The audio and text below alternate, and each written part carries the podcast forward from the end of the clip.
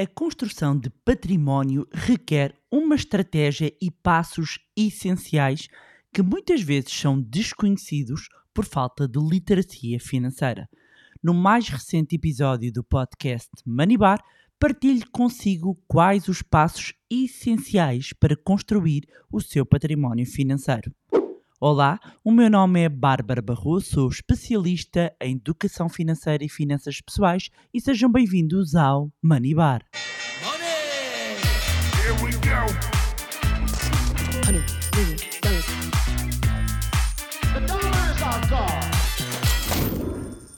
Olá, meus amigos, como é que vocês estão?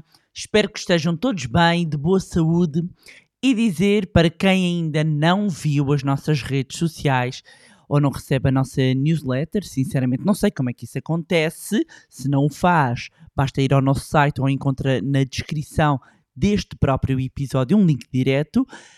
A verdade é que anunciámos uma novidade para este mês de outubro.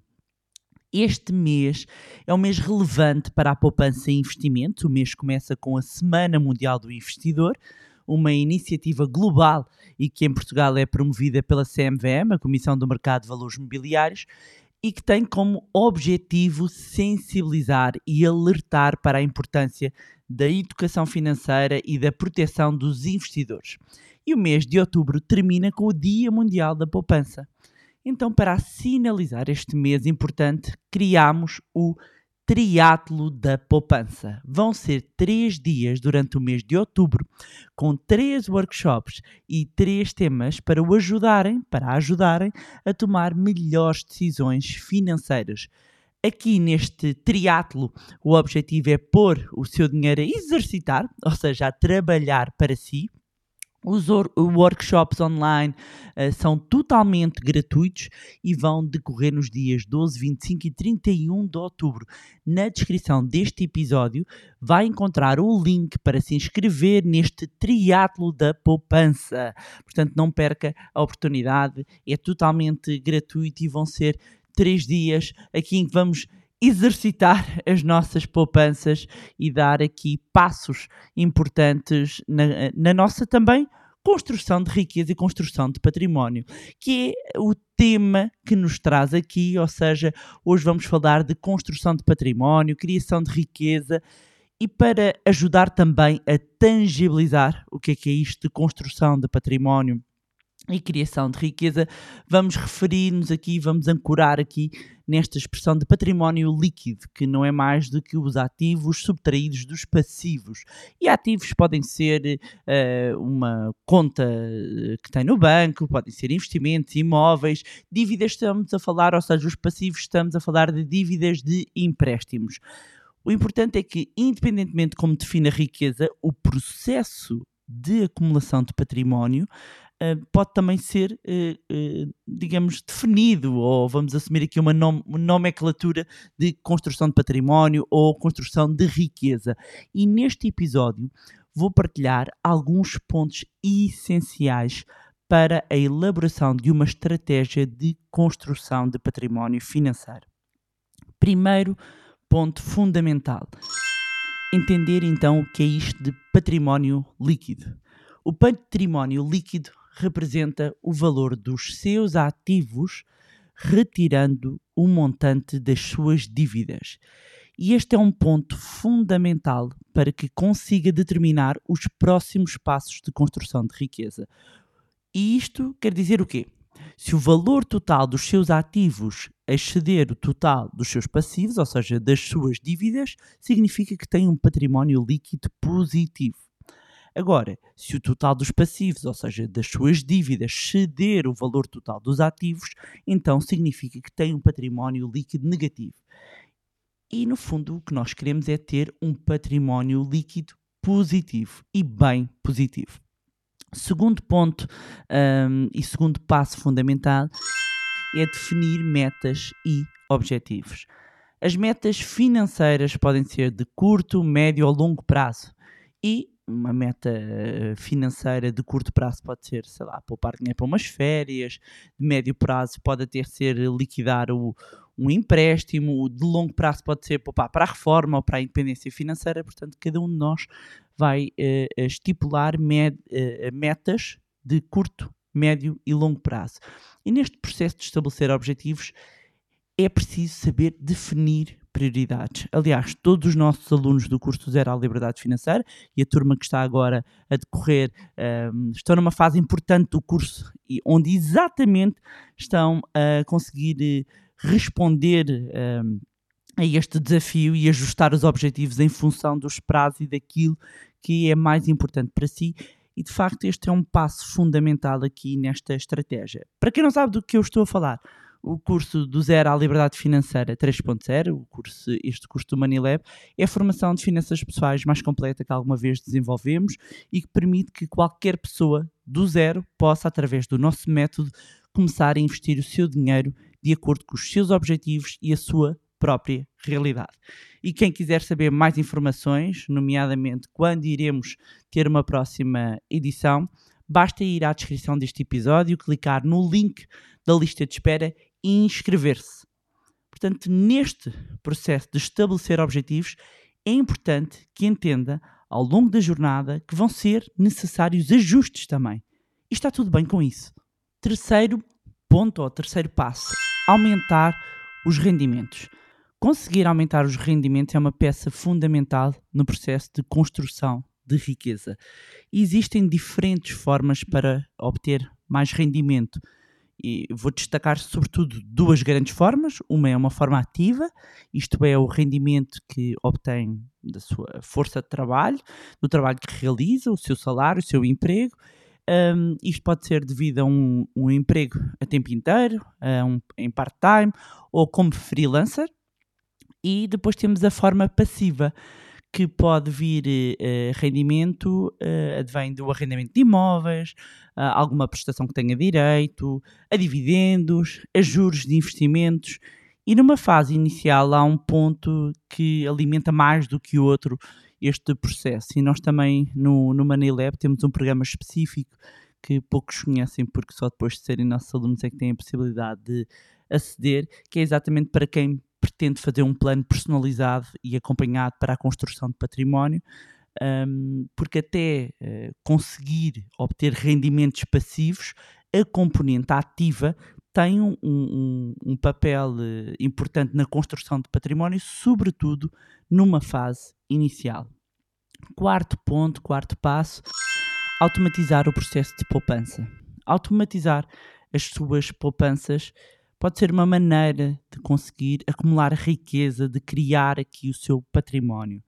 E como é que pode fazê-lo? Com transferências regulares eh, para uma conta de uma corretora, do banco de investimento, para a empresa através do qual escolhe fazer os seus investimentos.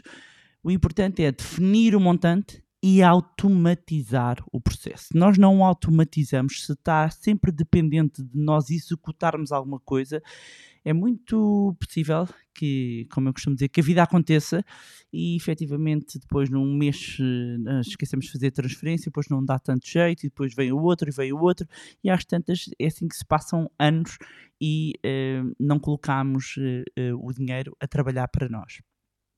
Quinto passo, quinto ponto essencial, gastar de forma inteligente.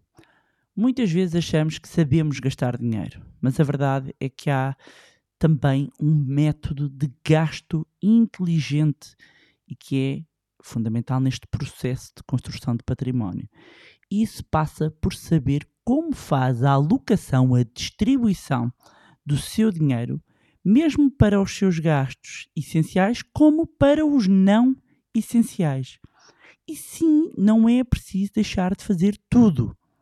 Depende sempre da fase onde se encontra, depende sempre do peso que as despesas têm nos seus rendimentos e pode, efetivamente, conforme a sua situação financeira, gastar dinheiro em coisas que gostam, que gosta de fazer, sem comprometer o processo de construção de património.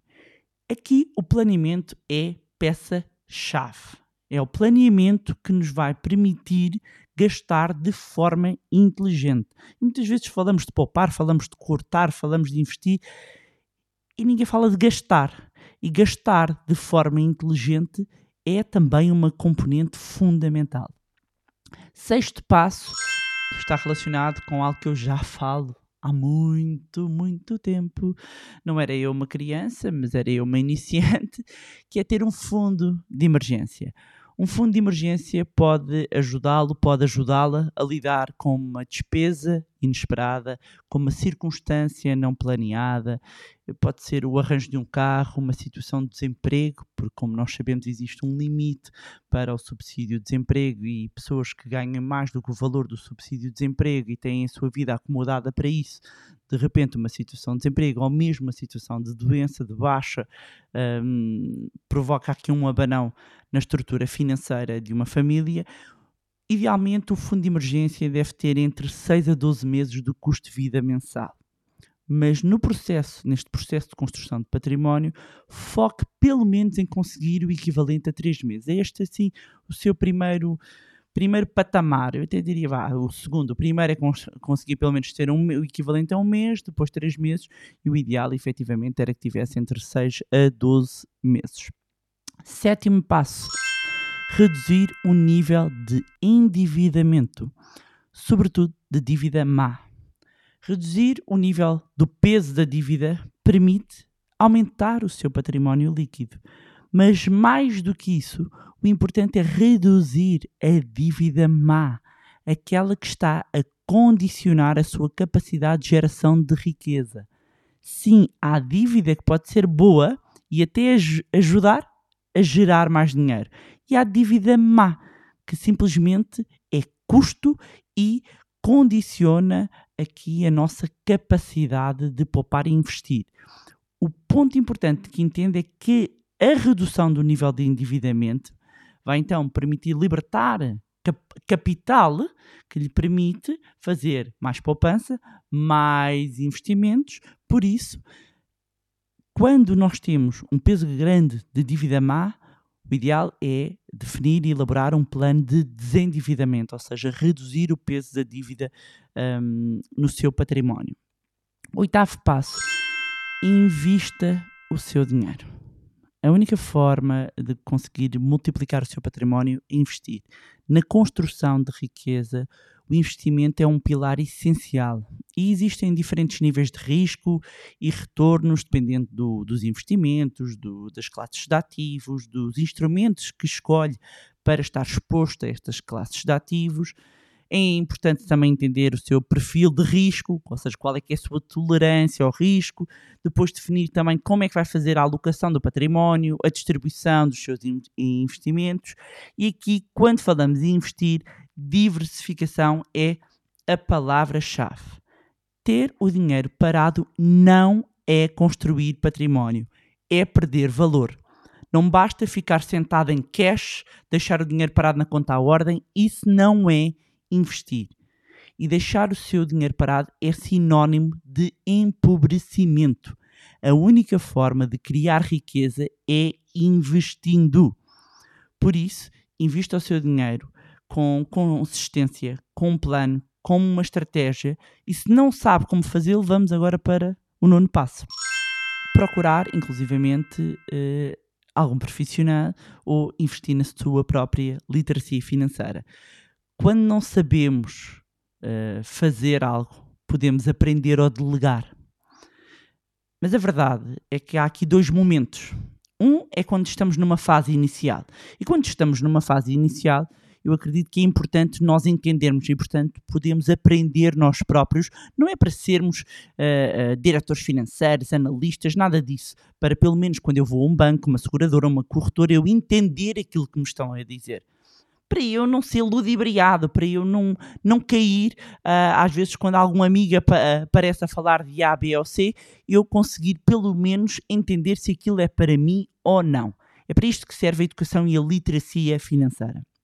A verdade é que a partir de determinados montantes, e vamos assumir aqui pelo menos um milhão de euros de património líquido disponível, e dependente, obviamente, também do tipo de investimentos que pretende fazer, do país onde está, dos objetivos, a complexidade financeira aumenta e começa a crescer, e procurar a ajuda de um especialista pode ser a melhor forma para se conseguir organizar financeiramente.